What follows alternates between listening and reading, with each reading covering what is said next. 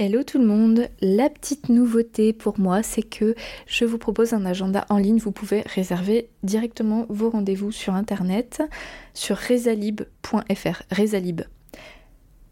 J'ai mis le lien dans la description du podcast, je l'ai mis aussi sur mon Linktree Instagram et sur mon site internet. Quand vous allez sur à peu près toutes les pages, vous avez un petit onglet, un petit bouton je réserve mon rendez-vous en ligne ou quelque chose comme ça. Voilà, donc n'hésitez pas à aller directement euh, consulter mes créneaux disponibles. Je vous souhaite une bonne écoute. Vous écoutez Un temps pour naître, le podcast qui parle de la maternité vue de l'intérieur. Je suis Edwige Caloc, accompagnante en périnatalité à Vannes, en Bretagne, et en visio. Ce podcast, c'est la continuité de mon métier. Je brise les tabous et je vous donne des informations et des ressources pour vous aider à vivre votre désir d'enfant et votre maternité avec plus de conscience et plus de puissance. Bon épisode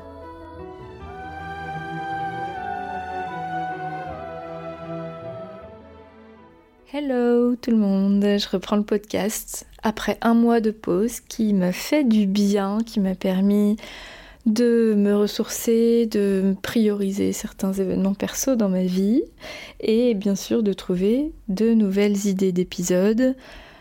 Et aujourd'hui, je m'adresse aux couples, aux couples qui s'apprêtent à devenir parents, qui pensent à devenir parents un jour, qui sont sur le chemin du devenir parent ou qui sont déjà parents. Aujourd'hui, ce que j'ai envie de partager, de transmettre et euh, d'ouvrir aussi comme sujet, c'est la place du couple en tant que couple conjugal, hein, donc le couple à deux, euh, l'entité couple, face au devenir parent, donc au processus on est plus que deux du coup. Comment faire pour euh, préserver le couple et, au-delà de préserver, pour magnifier le couple dans cette période de vie? Je pense que je n'apprends à personne que cette euh, tranche de vie qu'est euh, le devenir parent, la maternité. Alors moi quand j'entends maternité, c'est un peu réducteur euh, comme terme, donc je préfère dire devenir parent.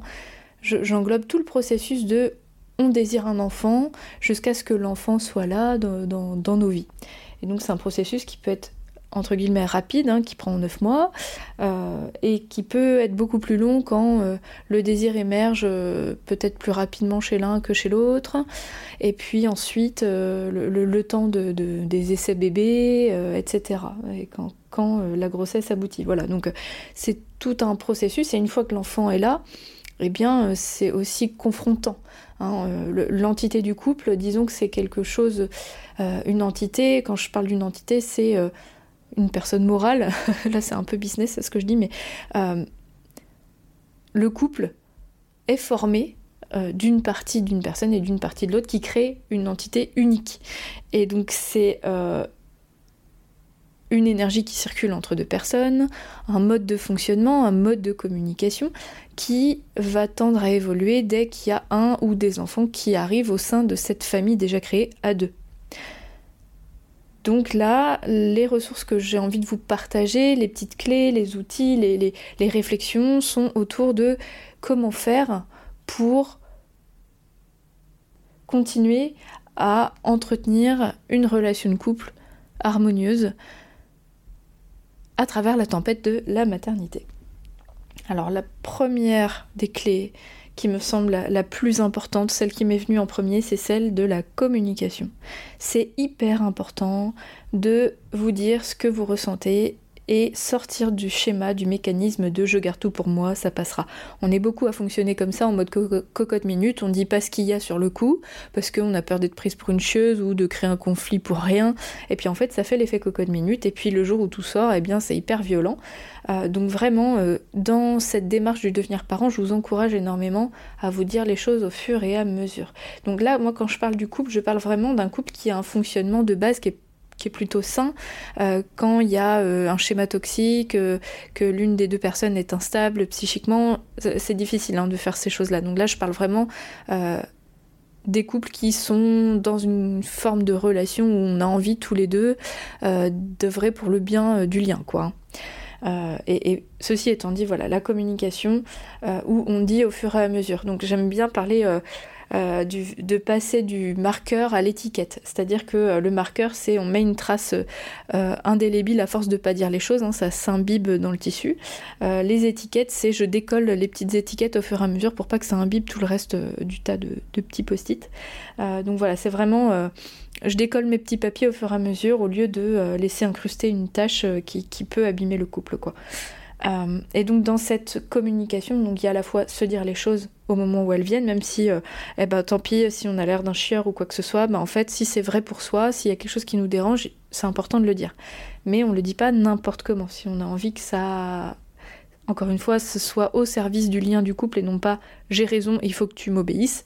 Euh, la forme de communication qui peut être intéressante, c'est la communication non violente.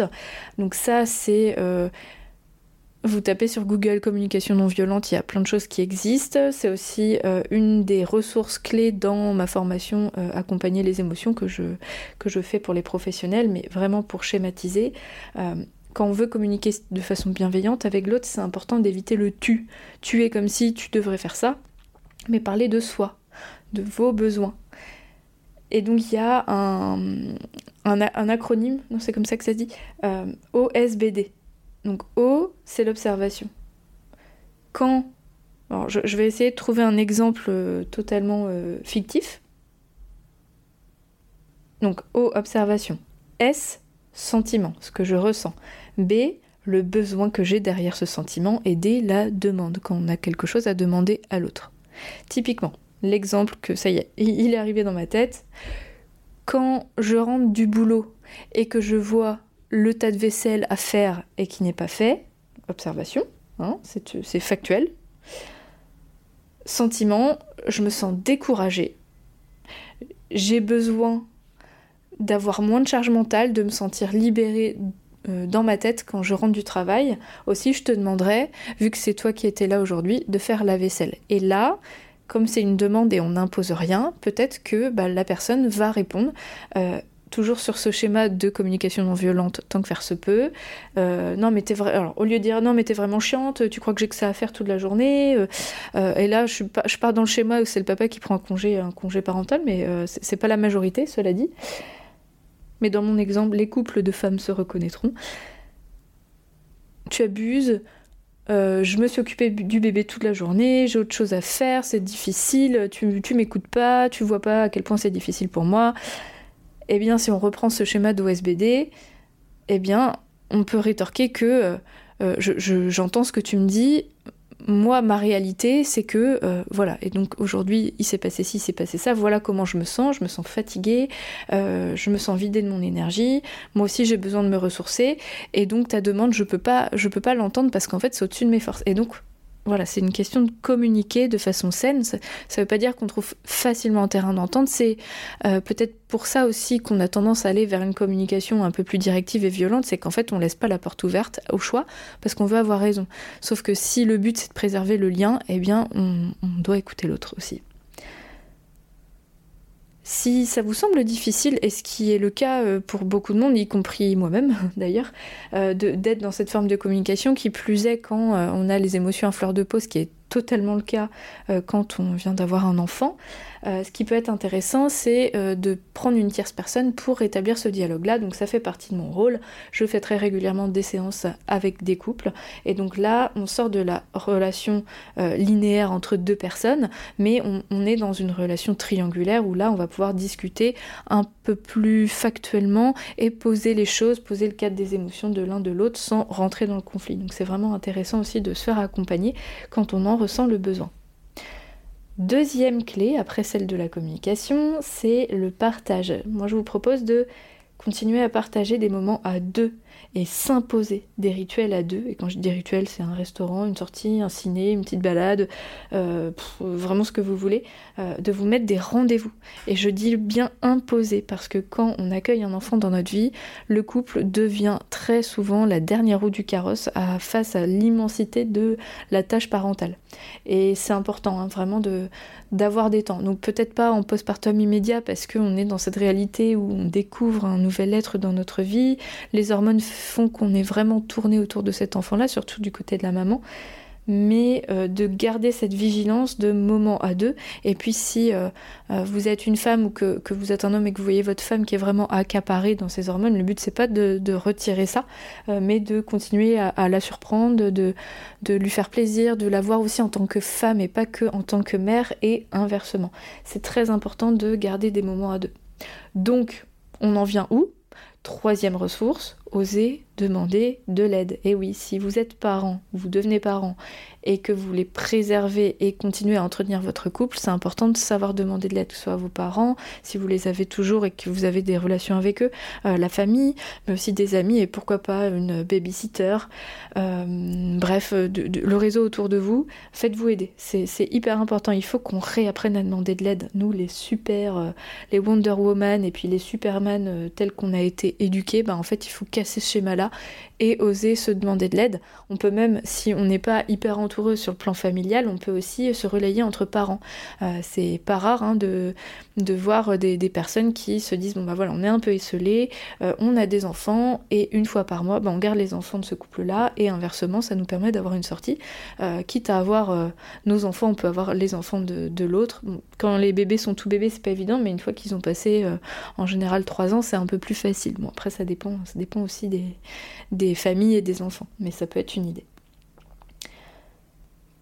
Quatrième point, quatrième ressource, c'est lorsque euh, vous êtes sur le chemin de la parentalité, vous, attendez un bébé, c'est d'intégrer le coparent en le laissant aller à son rythme. Donc c'est-à-dire, euh, moi je vois beaucoup euh, dans les couples hétéros la femme qui est enceinte et qui se documente énormément, qui lit des livres, qui écoute des émissions, qui vient se faire accompagner seule, qui regarde beaucoup les réseaux et qui regarde plein de ressources. Et puis, ben, euh, le, le, coparent, le, souvent le papa. Euh, j'ai peu de couples de, femmes, et puis quand c'est le cas, c'est un peu moins vrai d'ailleurs. Euh, mais disons, du côté masculin, ça met un peu plus de temps. Le devenir père met un peu plus de temps en général. C'est pas toujours vrai, mais c'est souvent comme ça. Et les hommes vont moins aller se documenter. Du coup, il y a une sorte de décalage entre les deux. Et c'est pas toujours facile à gérer. Donc c'est de trouver un juste milieu entre l'intégrer, lui faire des propositions, et puis peut-être le laisser aussi faire des propositions et le lui dire. Euh, parce que bah, il y a des hommes hein, qui, vont, euh, qui vont avoir une sorte de révélation une fois que le, bébé sera là, et puis en fait c'est bien aussi d'avoir quelques clés avant, mais pas forcément lui demander de s'investir corps et âme, et puis d'intégrer de, la réalité de, que la femme traverse, mais peut-être de lui faire des propositions de lecture, et puis de lui demander aussi de dire bah voilà, moi, le jour où je vais accoucher, par exemple, je vais avoir besoin de toi, je vais avoir besoin de, de, bah, ta présence, tu vas être un, de mes piliers, ou mon pilier. Euh, je te demande, s'il te plaît, euh, déjà de me dire toi comment tu vois les choses, et euh, de faire ta part. Et ça, c'est important. Puis, il euh, y, a beaucoup d'hommes aujourd'hui qui euh, sont tout à fait pour faire leur part et qui sont même euh, ultra moteurs, quoi. Donc, ça va être des lectures, des séances de préparation à la naissance avec les sages-femmes. Et ça, n'hésitez pas à appeler les sages-femmes autour de chez vous pour savoir ce qu'elles proposent pour intégrer le coparent, parce que la plupart des sages-femmes ont des séances axées sur l'entité couple et pas que pour les futures mamans.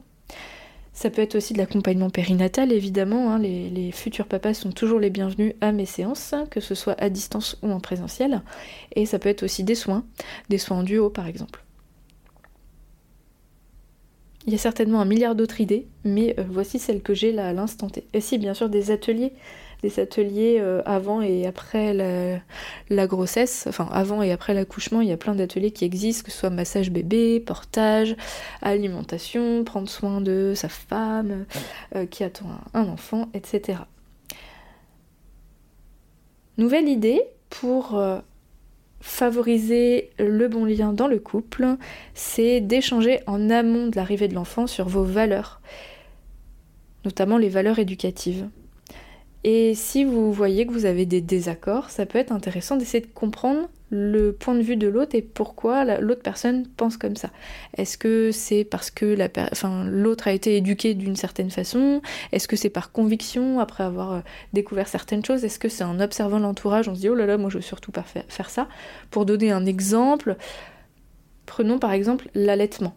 C'est pas rare de voir des femmes qui ne souhaitent pas allaiter et qui ont un conjoint qui aimerait qu'elles allaitent. Donc c'est important de pouvoir en discuter, de, dire bah voilà, moi, ce qui est important pour moi, au fond, c'est ta ta ta ta ta. C'est pas que l'allaitement ou le biberon, en fait, ça c'est disons que c'est quoi derrière? Pourquoi j'aimerais que tu allaites?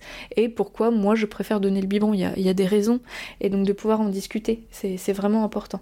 Euh, donc ça c'est pas tant l'éducation, c'est plus la forme de maternage, mais derrière l'éducation c'est bah, pendant toute la vie avec l'enfant. Euh, c'est la position par rapport aux écrans, l'alimentation, euh, la manière dont on va sévir si on sévit. Est-ce qu'on sévit si on estime que l'enfant ne respecte pas les limites qu'on lui a données? Qu'on on pose des limites et comment. Et, ça, c'est intéressant d'en parler en, totale ouverture. Donc, c'est pas toujours évident parce que quand l'enfant est en route, on projette aussi nos peurs d'enfant euh, pour un peu qu'on ait une éducation euh, qu'on remet en question, voire euh, des violences. c'est important de prendre conscience de tout ça. Et encore une fois, n'hésitez pas à vous faire accompagner si le dialogue est difficile. Parce que quand on a des désaccords après, euh, c'est pas facile à désamorcer parce que ça entraîne des, grosses frustrations, voire des douleurs euh, euh, qui appartiennent à notre enfant intérieur, qui peuvent devenir insupportables. Et donc on se dispute facilement devant les enfants, et puis on s'était dit oh non mon dieu, je l'aurais pas, je, je m'étais toujours dit que je le ferais pas. Enfin voilà, c'est pas terrible hein, pour le couple effectivement. Avant-dernier partage que je peux vous proposer, c'est d'accepter certaines périodes où on va moins avoir de symbiose dans le couple et être au clair avec ça. Quand je dis accepter, c'est quand c'est acceptable euh, du point de vue du couple. Je reparlais du postpartum immédiat. Oui, une femme qui vient d'avoir un bébé, là, il y a quelques jours, quelques semaines, voire euh, quelques mois, ne sera pas forcément tournée vers le couple. Ça, c'est normal. Euh, son cerveau s'est totalement transmuté et c'est encore le cas pendant trois ans après l'accouchement. Notre cerveau, nous, en tant que femme qui met au monde un bébé, il évolue et il y a des sphères qui s'allument et d'autres qui s'éteignent, hein, pour faire très schématique. Et ça ce processus est fait pour qu'on puisse subvenir aux besoins d'un être humain qui n'est pas autonome. Donc, euh, hormonalement, chimiquement, il va se passer des processus qui font que nous-mêmes, on, se cherche. Et donc, c'est pas facile d'être tourné vers l'autre dans cette période-là. Donc, c'est important d'en parler. Si, euh, en tant que coparent, vous vous sentez euh, impuissant, vous vous sentez mis à l'écart, c'est important de le verbaliser et de pouvoir discuter est-ce que c'est le processus normal ou alors est-ce que c'est une véritable fuite Et parfois c'est ça aussi. On fuit dans notre rôle de mère, de, femme qui materne, pour éviter une certaine situation. Ou inversement, il y a des papas qui s'enferment aussi beaucoup autour de l'enfant, des enfants, et qui ne voient plus le couple. Et ça, ben, euh, c'est souvent après qu'on se dit, ah oui, en fait, euh, là, on en est là. Donc ça peut être intéressant d'en discuter, de, de, voir si on est au clair, si on est OK. Il n'y a pas de bonne ou de mauvaise façon de fonctionner. Il y a des couples qui vont avoir besoin de retrouver une intimité très rapidement après l'accouchement, et que ben, c'est très bien, c'est OK. Et puis des couples qui vont être autour de l'enfant très longtemps, mais c'est OK aussi. Donc il n'y a pas de bonne façon de faire. Il me semble que le mieux c'est quand on se comprend, qu'on est raccord et quand on n'est pas raccord qu'on puisse communiquer. Et dernier point qui me semble aussi hyper important, c'est de lâcher prise sur certaines choses du quotidien comme une maison nickel tout le temps parfaite, la pelouse tondue super euh, toute propre. Euh, un jour votre maison sera nickel, un jour votre terrain sera tout propre parce que ben, les enfants auront grandi, vous aurez plus de temps eh bien cette période périnatale, c'est une période où on ne peut pas être sur tous les fronts. Et puis il y a des fronts qui méritent moins qu'on y soit. Euh, avoir euh, les carreaux tout le temps nickel. Bah, si c'est ultra important pour vous, pourquoi pas On revient au point de se faire aider, prendre une femme de ménage ou j'en sais rien. Et puis il y a des périodes où on s'en fout et d'autres moins, mais de faire la liste de, tout ce qui représente votre quotidien et de se dire ok alors est-ce que sur 24 heures ça passe même quand je suis à 10% de ma forme parce que j'ai passé 3 euh, nuits de merde et eh ben faut savoir lâcher certains trucs et relativiser. Parce que euh, quand on est accaparé par l'enfant par notre état physique qui est pas toujours euh, optimal hein, et qu'en plus on a, on a le travail à reprendre la plupart du temps et même quand c'est pas le cas on a les tâches à la maison et ben le couple, il est, il est, je sais pas où il est, mais c'est pas toujours facile quoi. Voilà, donc euh, je refais un petit résumé de tout ce que je vous ai partagé, c'est communiquer et communiquer au fur et à mesure et sainement, oser demander de l'aide, partager des moments à deux et se les imposer, intégrer le coparent dans le processus de devenir parent en lui faisant pourquoi pas des propositions, mais en le laissant aussi à son rythme et faire ses propres propositions échanger en amont sur vos valeurs, accepter les périodes où il y a moins de symbiose quand on est au clair et, au moins en parler si ça nous semble un peu contentieux et lâcher prise sur les tâches du quotidien pendant un certain temps dans la mesure du possible. Voilà. Ah si, il y a un dernier truc que j'ai pas noté, c'est dormez. Dormez les gars, les meufs, dormez. Parce que le sommeil c'est vraiment le nerf de la guerre et c'est pas toujours facile quand on a notre vie au travail, la vie euh, d'avant et puis que les enfants arrivent et puis que eux ils chamboulent notre sommeil. Qu'il y a, voilà, il y, a, plein de réalités.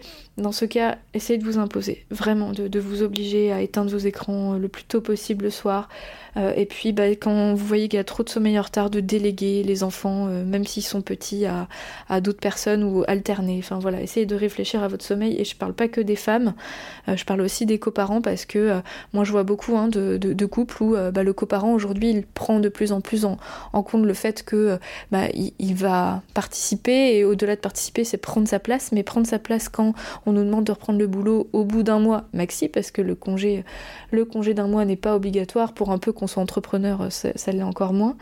Euh, et puis parfois on le saccade, on le prend en petits morceaux, bah en fait on est vite fatigué. Et puis un congé d'un mois c'est quand même pas beaucoup, clairement vu euh, euh, l'ampleur de, ce, qui, ce qui attend la vie parentale.